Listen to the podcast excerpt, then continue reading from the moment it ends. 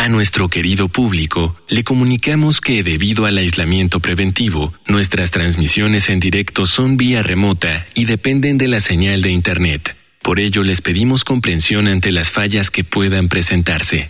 Gracias por compartir estos momentos en casa con Radio UNAM y Vida Cotidiana. Radio UNAM y la Escuela Nacional de Trabajo Social presentan una serie interminable de causas y consecuencias, de cómo y por qué es, de problemas y soluciones. Eso es la vida. Vida cotidiana. Sociedad en movimiento.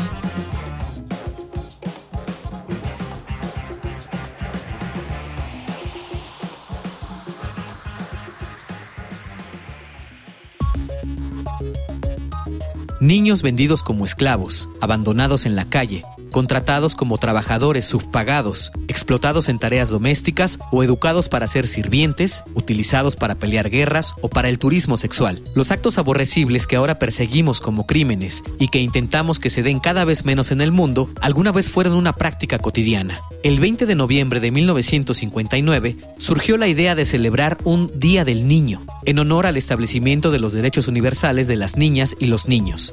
Esa es la fecha internacional para celebrar a las infancias, pero cada país ha tomado una fecha distinta para convertir lo que al principio era una conmemoración en una fiesta para celebrar la primera etapa de la vida. Por eso hoy, en Vida Cotidiana, Sociedad en Movimiento, hablaremos sobre los derechos de la niñez con el doctor Pedro Daniel Martínez Sierra, profesor de la Escuela Nacional de Trabajo Social en la UNAM, y con el licenciado Juan Martín Pérez García, director de la Red por los Derechos de la Infancia en México.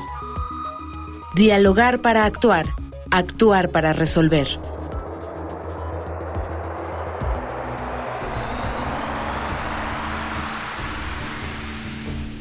Muy bonita tarde, soy Ángeles Casillas. 30 de abril, día que en México celebramos el Día del Niño y de la Niña. Con este motivo, consideramos imprescindible dedicar nuestro programa para reflexionar acerca de los derechos de la niñez. Antes les pido por favor que anoten los medios de comunicación por nuestro programa. Facebook, Escuela Nacional de Trabajo Social, ENTS, UNAM. Twitter, arroba comunica, ENTS.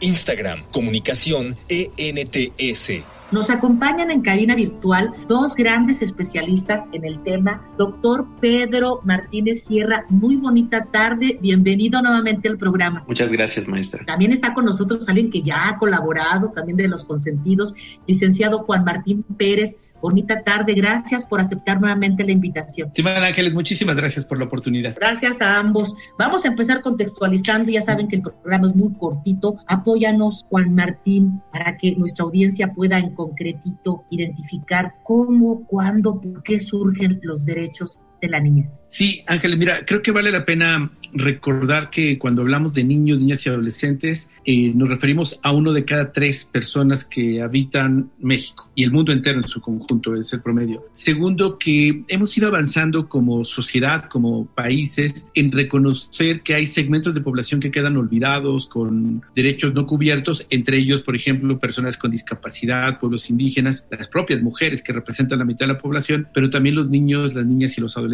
y eso significó que hace 31 años los países del mundo, después de la Segunda Guerra Mundial, empezaron a, darse cuenta del gran impacto que tenía en la vida de niños y niñas las decisiones adultas y se avanza en la definición de la Convención sobre los Derechos del Niño el 20 de noviembre de 1989, que marca un parteaguas. Y a partir de ahí estamos como países, como sociedades, pues haciendo grandes esfuerzos para reconocer algo básico y es que los niños, niñas y adolescentes son personas, aunque suene un absurdo, que son ciudadanos ciudadanos y ciudadanas y que tienen equivalencia humana eh, más allá de su edad. Es decir, tienen derechos sin importar si son menores de edad y debemos de tratarlos como personas con eh, este carácter, digamos, de ejercicio pleno de sus derechos. Muchas gracias por acotar esta parte. Pues realmente, si hablamos de, de toda la historia de la humanidad, esto es tardío, Juan, porque estás hablando de 1989. Digo, como sociedad nos tardamos para hacer este reconocimiento formal en cuanto a estos derechos de niñas y niñas, pero gracias por contextualizarlo de esa manera, nos quedamos con esta importante convención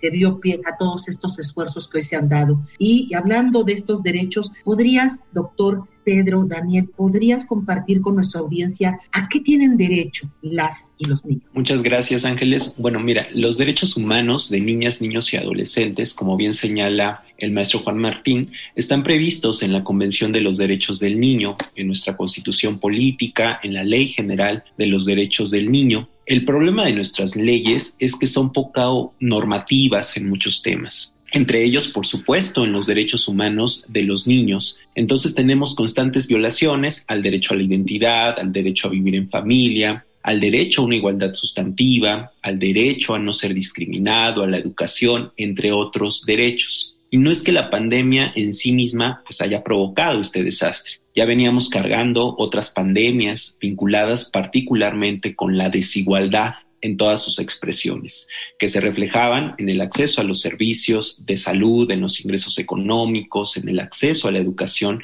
lo que ha acentuado este desastre. Entonces necesitamos no solo la difusión de estos derechos humanos de los niños, parecería que los servidores públicos creen que con eso es suficiente Debo señalar que tampoco se hace también esta difusión con mucha profundidad y ejemplo de ello es la pandemia, donde hemos visto grandes vacíos de información dirigidos a niñas, niños y adolescentes. Nos acordamos regularmente de sus derechos en el Día del Niño, en Navidad, en el Día de Reyes, pero las niñeces no es un tema prioritario en la agenda de gobierno. Lo que necesitamos es reforzar mecanismos de cumplimiento de estos derechos y lo que implica esto, que es hacer cumplir la ley. Así de simple y así de sencillo. Gracias, gracias doctor. Pude distinguir algunos de los que comentabas y para nuestro público, en todas, en todas las esferas en las que se desenvuelve la persona, niño, la niña, los y las adolescentes, todas, todas las personas, están presentes estos derechos a la vida, a la alimentación, lo señalabas tú, a la salud, a la educación,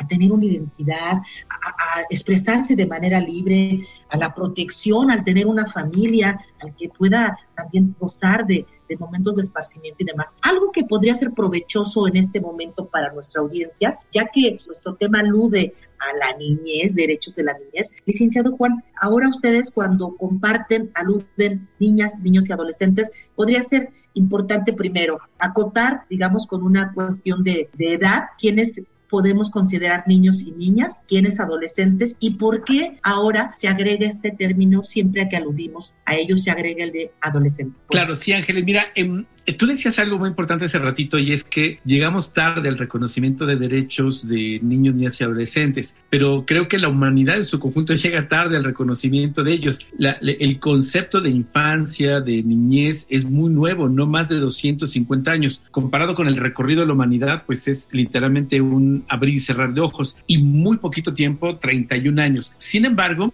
eh, podemos decir que hemos avanzado eh, de manera importante, nos falta mucho, por supuesto, por recorrer, pero ya está en prácticamente todo el mundo, en las familias, el debate de los derechos de niños y niñas, y aunque no tenemos la batalla ganada, sí está colocado. Eh, obviamente hemos llegado a este punto eh, abrevando experiencia de otros ámbitos, por ejemplo, de la psicología del desarrollo, tenemos identificados los rangos de edad en términos más bien evolutivos o metabólicos. Por ejemplo, los neonatos, ¿no? Los bebés recién nacidos, los bebés como tal, la niñez que podría estar este, en otro segmento y los adolescentes. Entonces, eh, a nivel internacional, en el marco de derechos, solemos diferenciarlo por, por ejemplo, primera infancia, de, desde que nacieron hasta los seis años de edad, por su momento metabólico y cognitivo, niñez de los 7 a los 12 años aproximadamente y de los 13 a los 17 personas adolescentes. Hago una acotación breve aquí, Ángeles. La adolescencia es un concepto poco amable porque parte del reconocimiento de algo que adolecen, algo que les falta, de tal suerte que en algunos debates, si se está avanzando, es reconocerles como personas jóvenes. Esto, por supuesto, superaría el rango de 18 años, pero les da un sector más, un, un carácter mucho más de activos, de agentes de cambio.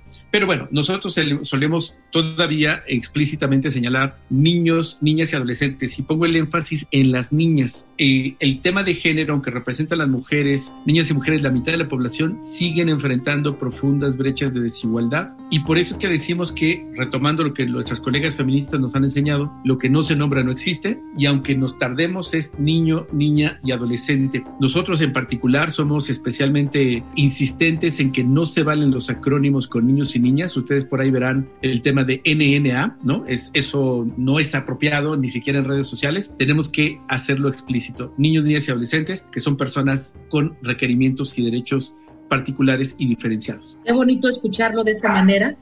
No son, no son acrónimos, no son siglas, son, son palabras que expresan toda la sensibilidad y todo el conocimiento y la obligación que tenemos de visualizarlo de esa manera para poder trabajar. Hay, tú comentabas, licenciado, esta parte de los 31 años ya y los logros que se tienen. Antes te invito también, obviamente, al doctor Pedro Daniel y a nuestra audiencia a que escuchemos algunos datos que nos prepara producción con relación al panorama sobre la niñez vinculada con sus derechos, no solamente en el mundo, sino particularmente en nuestro país. Vamos a una infografía social. Infografía social. Originalmente, el Día del Niño fue creado para conmemorar a las víctimas infantiles de la Primera Guerra Mundial. Fue hasta 1959, tras el surgimiento de la Organización de las Naciones Unidas, que se eligió el 20 de noviembre para celebrar el Día Universal del Niño. A partir de ese día, cada país ha elegido una fecha para celebrar y organizar actividades, con el fin de ayudar a desarrollar el bienestar de las niñas y los niños alrededor del globo. En Chile, por ejemplo, es el primer domingo de agosto, mientras que en Argentina es el segundo domingo. México, en 1924, se señaló el 30 de abril como Día del Niño, cuando Álvaro Obregón era presidente y José Vasconcelos el ministro de Educación Pública. Es importante mencionar que el objetivo de la ONU es que en esta fecha se recuerde que los niños son los que más sufren las crisis y los problemas del mundo. De conformidad con la primera parte del artículo 5 de la Ley General de los Derechos de las Niñas, Niños y Adolescentes, consideramos niñas y niños los menores de 12 años y adolescentes las personas de entre 12 años cumplidos y menos de 18 años de edad. Los derechos humanos de niñas, niños y adolescentes están previstos en la Constitución Política de los Estados Unidos Mexicanos, en los tratados internacionales y en las demás leyes aplicables. Lo más esencial de estas es la Convención sobre los Derechos del Niño y en la Ley General de los Derechos de Niñas, Niños y Adolescentes, la cual reconoce a niñas, niños y adolescentes como titulares de derechos. Los derechos fundamentales de las niñas y los niños son derecho a la igualdad sin discriminación de raza, religión o nacionalidad, derecho a una protección especial para que puedan crecer física, mental y socialmente sanos y libres, derecho a tener un nombre y una nacionalidad, derecho a una alimentación y atención médica adecuadas, derecho a educación y atenciones especiales para los niños y niñas con discapacidad, derecho a comprensión y amor por parte de las familias y de la sociedad, derecho a una educación gratuita, derecho a divertirse y jugar, derecho a atención y ayuda preferentes en caso de peligro, derecho a ser protegido contra el abandono y el trabajo infantil, derecho a recibir una educación que fomente la solidaridad, la amistad y la justicia entre todo el mundo. Derecho a recibir una educación que fomente la solidaridad, la amistad y la justicia entre todo el mundo. Regresamos de nuestra infografía social, estamos platicando derechos de la niñez, ese es el tema de nuestro programa con el doctor Pedro Daniel Martínez Sierra y el licenciado Juan Martín Pérez García. Puede ser, licenciado Juan, que nos compartas cómo andamos con relación a otras latitudes, con relación a otros espacios geográficos en cuanto a datos de niñas y niños que no gozan de sus derechos humanos. Sí, claro, mira, creo que para ubicarnos un poco en el marco, nosotros somos, eh, como México, el, el Estado mexicano representa la economía número 14 del mundo y en términos de flujo de dinero somos la economía número 11. Esto significa que además somos parte, en consecuencia, de las 20 economías más fuertes que están en la Organización para la Cooperación y el Desarrollo Económico, la OCDE. Nuestra población enorme de 120 y tantos millones de personas y hay una gran riqueza, pero hay profundas brechas de desigualdad. La, es muy comparado a Brasil, de tal manera que tenemos al 50% de la población en pobreza, al 50% de la población en economía informal, que no tiene seguridad social ni va a poder tener una pensión.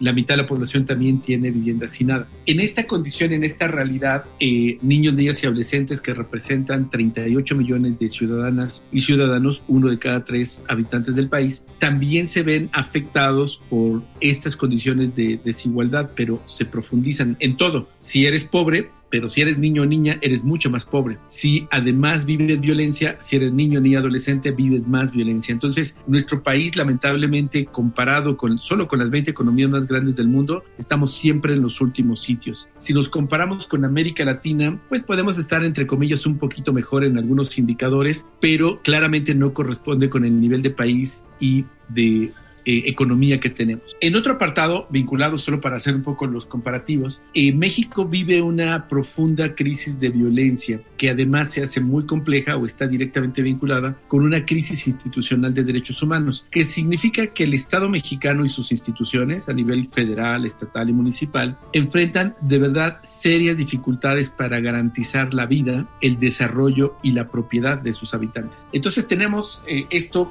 un paraíso de impunidad donde el crimen organizado decide y hace todo lo que sea, donde otro tipo de intereses económicos, financieros o comerciales deciden todo con total impunidad. Y esto se traduce en que ser niño, niño, adolescente en este momento, en cualquier derecho, si eres eh, pobre, ya estás marcado, si eres mujer, ya estás marcada, si eres además de un pueblo originario o tienes una discapacidad, ya queda limitado. Entonces, el código postal y las exclusiones acumuladas que vienen de esta discriminación institucional o estructural normalizada incluso por las leyes, hace que la vivencia de ser niño, niña o adolescente esté literalmente vinculada a tu código postal. Lo diré de otra manera, el proyecto de futuro está determinado por el código postal y esto es francamente ofensivo, violatorio de derechos humanos y no deberíamos de normalizarlo considerando que somos un país rico que además tiene entre sus habitantes a los hombres más ricos del mundo. Muy buen ejemplo de, la, desigualdad que vive nuestro país en todos los ámbitos. Ya mucha gente por ahí señala ¿no? que México no es un país pobre, es un país con una desigualdad en la distribución de su riqueza, pero bueno, finalmente es cierto, nuestro, nuestro escenario es muy, muy vulnerable en todos los aspectos, ¿no? comparándonos con otras economías y bueno, puede ser que compartamos algunos, algunos fotografías con otras latitudes en cuanto a América Latina, ¿no? Por las condiciones económicas y sociales. Doctor Pedro, ¿por qué a propósito de todo esto que todavía nos falta por avanzar, por qué dar prioridad? Como si fuera un mensaje a quienes nos escuchan, ¿por qué dar prioridad para la protección y, y el derecho de, de. Gracias, Ángeles. Y sí, como menciona el maestro Juan Martín, lo que tenemos actualmente es que se sigue profundizando la fragmentación, la fragilidad de las instituciones del Estado que protegen los derechos de los niños.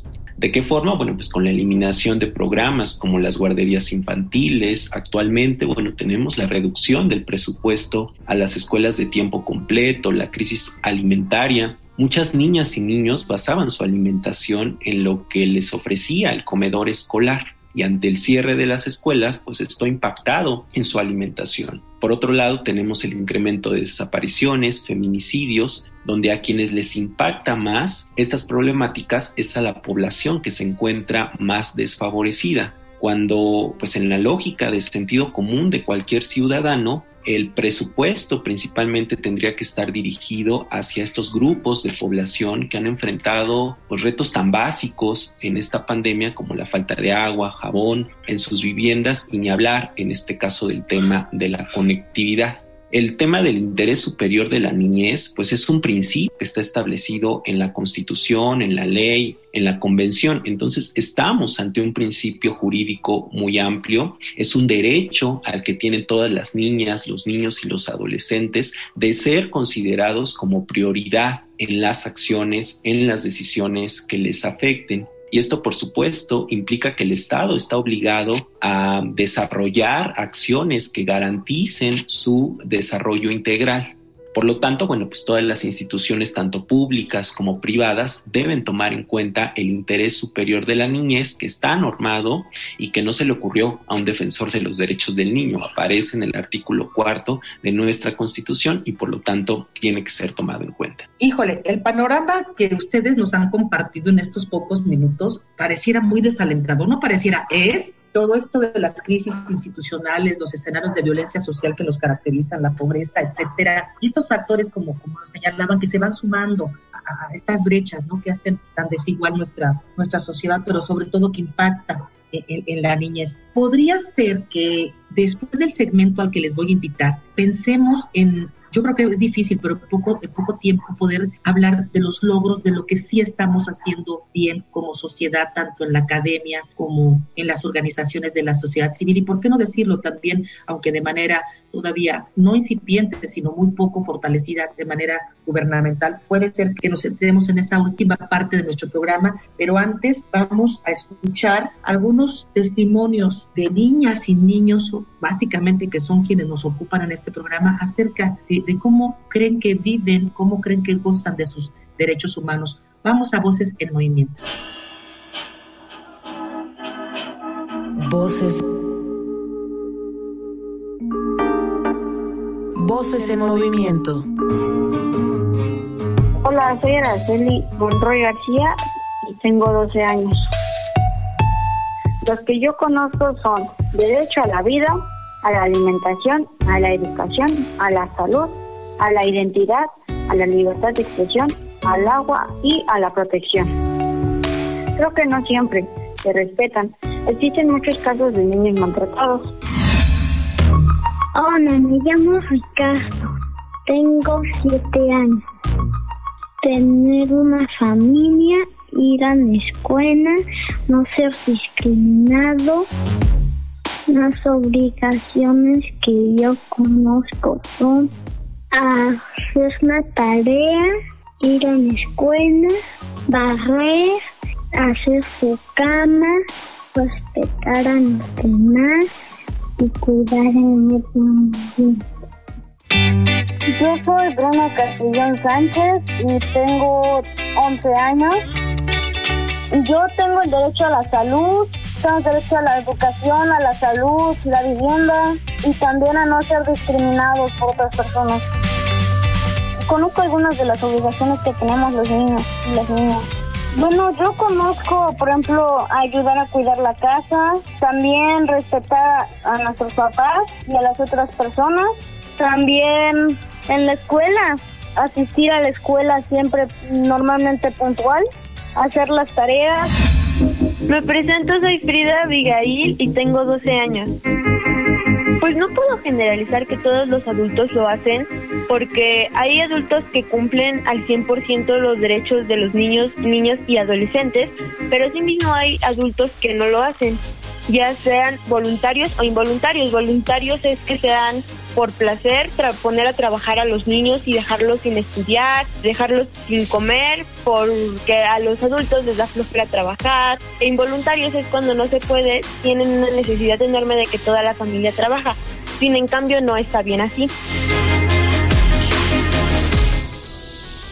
Regresamos de estos testimonios y les doy la palabra a nuestros invitados para que puedan contestar a la pregunta que hice antes de la pausa. Con la audiencia nos podamos ir como más motivados para lo que sí podemos hacer desde diferentes trincheras. Adelante, licenciado Juan Martín. Sí, mira, yo creo que claramente el desafío es enorme y los avances que tenemos, yo los ubicaría de manera muy reciente, por supuesto, en la firma de la Convención sobre los Derechos del Niño es buena noticia, hace 31 años. Nos tardamos bastante como país para iniciar la modificación legislativa, pero bueno, se arrancó un poco hace 20 años y logramos realmente en 2011 una ruptura importantísima que fue la modificación al artículo primero constitucional que incorpora los derechos humanos y los tratados internacionales al mismo rango que la Constitución. En esa ola nos tocó en ser protagonistas, por supuesto con otras personas y legisladoras, de la modificación al artículo cuarto constitucional, el interés superior de la niñez, pero más importante, el artículo 73, que permitió desarrollar una ley general de derechos de niños, niñas y adolescentes en 2014 y con esto voy cerrando el, la creación del CIPINA, el Sistema Nacional de Protección Integral de Niñas, Niños y Adolescentes en 2015, que es un mecanismo de coordinación de los gobiernos a nivel federal, estatal, municipal, de las secretarías para orientarse a, pues, a la garantía y cumplimiento de los derechos. Creo que ese es uno de los grandes logros y aportes que tenemos en el país que hay que proteger. A partir, eh, no sé si fue 2015 eh, que nos comentaba, eh, como comentabas Juan, 2015 fue la creación de CIPINA. El... Sí, 2014 la ley y 2015 la creación del CIPINA, del Sistema Nacional de Protección Integral, que tiene un carácter federal pero tiene o digamos repeticiones porque el CIPINA es como un entramado, una red de redes. Entonces, esto significa que se reúne el presidente de la República, el jefe del Estado mexicano, ocho secretarías de Estado, ocho representantes de sociedad civil, el Poder Ejecutivo, el Poder Legislativo, y eso mismo se repite en cada una de las 32 entidades federativas y en más de mil municipios. Gracias por la acotación. A partir de la creación de este sistema, ¿qué logros identificas, doctor Pedro, que sean a propósito de esta, de esta integración? Sí, por supuesto. Bueno, no podemos negar que se han desarrollado acciones en beneficio de la niñez, pero todavía estamos muy lejos de donde deberíamos estar. Por ejemplo, hemos avanzado en diferentes temas como la prohibición del matrimonio infantil antes de los 18 años, a partir, por ejemplo, de estos diagnósticos del incremento de las violencias a nivel internacional, pues bueno, se dio impulso en México a la creación de la ley que prohíbe los castigos corporales a niñas, niños y adolescentes, donde se prohíbe cualquier tipo de violencia como método disciplinario. Si bien, bueno, pues no es de carácter punitivo, pues nos permitirá poder transitar hacia estilos de crianza positivos. Y bueno, la Redim y lo que menciona eh, Juan Martín, pues muchas organizaciones de la sociedad civil siguen trabajando en poner a la niñez y a las adolescencias en el centro de las políticas públicas, lo que no ha sido una tarea sencilla y bueno, pues se ha documentado en diferentes intervenciones. Muchísimas, muchísimas gracias y de verdad considerando que, que la niñez es uno de los grupos prioritarios en, toda sociedad, vamos a seguir avanzando desde diferentes trincheras. Ustedes lo han hecho y lo siguen haciendo obviamente muy, muy bien. Como a manera de despedida, como una invitación a quienes nos escuchan, no importando si quienes nos escuchan pertenecen a la academia, agradecerles obviamente a ambos la participación en el programa y que nos quede como un eslogan, como un enunciado para, para dar cierre a este 30 de abril. Adelante, licenciado. Sí, muchísimas gracias por la, la, invitación, la oportunidad. Y creo que una de las cosas que eh, permite, digamos, este programa es recordarnos varias cosas. Por un lado, que afortunadamente estamos hablando de este tema, eh, de que niños, niñas y adolescentes tienen derechos. También es un recordatorio a todo lo que decía, como decía el doctor Pedro, a lo que nos falta, pero también es una invitación personal a que podamos escuchar a niños, niñas y adolescentes en casa, en la escuela, en nuestros vecinos y darse cuenta que tienen mucho, mucho por aportar. Solamente hace falta que nosotros como personas adultas literalmente renunciemos al privilegio de pensar que tenemos la razón y de reconocer que tenemos equivalencia humana. Muy buen cierre. Muchísimas gracias por haber estado en el programa. Adelante, doctor Pedro yo comentaría la importancia que ha tenido la sociedad civil organizada, que ha dado esas verdaderas luchas para la generación de muchos derechos, de los cuales actualmente estamos gozando y que, bueno, han provocado que se avance notablemente en la creación de normas sobre los derechos de niñas, niños y adolescentes. Y sin embargo, y hay que decirlo con todas las letras, en la actualidad sigue persistiendo esta dualidad entre la teoría y la práctica en el ejercicio de los derechos humanos, es decir, lo que dicen las leyes y lo que realmente se hace. Y sucede incluso con países con altos niveles de desarrollo donde todavía tenemos muchas asignaturas pendientes y deudas muy lastimosas con la niñez. Con eso cerramos, por supuesto, agradecer a quienes hacen posible desde la producción a nuestro productor Miguel Alvarado, en la información Carolina Cortés, Georgina Monroy, en la coordinación Jimena Camacho. Yo soy Ángeles Casillas, me despido confiando en que podamos coincidir el siguiente viernes. Excelente fin de semana. Vida cotidiana es una coproducción entre Radio UNAM y la Escuela Nacional de Trabajo Social.